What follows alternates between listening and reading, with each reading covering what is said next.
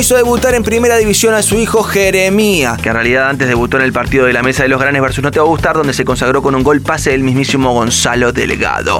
Pero no es la primera vez que un padre dirige a un hijo y que un hijo es dirigido por un padre. Cuando Cruyff entrenaba al Barcelona hizo debutar en primera a su hijo Jordi, quien tuvo una carrera muy discreta como jugador y, al menos yo, lo recuerdo con estima por haber dirigido la selección ecuatoriana Proyecto Aguado por el coronavirus.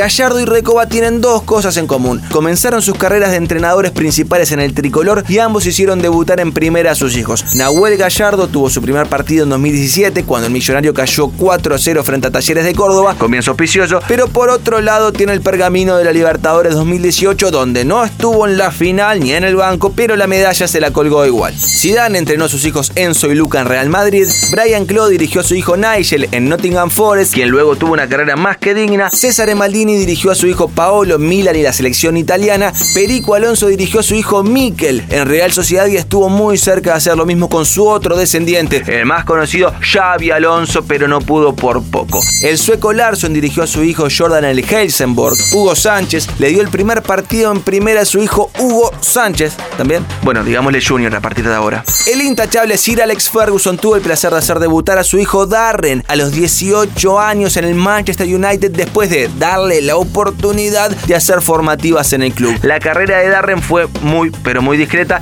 y hasta su padre no pudo sostenerlo y lo dejó ir. En Uruguay hay varios casos también. Manolo Kioseguian dirigió a su hijo Carlos en Atenas de San Carlos y Adolfo Fito Barán dirigió a su hijo Agustín en Atenas de San Carlos. San Carlos, qué lindo, una ciudad que une familias. Raúl Moller dirigió a su hijo Ricardo en Cerrito, donde hicieron una tremenda campaña que les valió el pase a ambos, incluido el Betito Acosta, a Peñarol. A Praham, Dirigió a su hijo Cristian en Bellavista también. Y para cerrar estos dos casos que no son los mismos, pero están bastante particulares, como el de Carlos María Morales, que marcó un hito cuando compartió cancha junto a su hijo Juan Manuel en Wanders. Más tarde, el rifle Walter Pandiani compartió plantel con su hijo Nicolás en Miramar Misiones, ya había jugado antes en Villarreal y Atlético Baleares, y tiempo después, Walter lo dirigió en Cerro.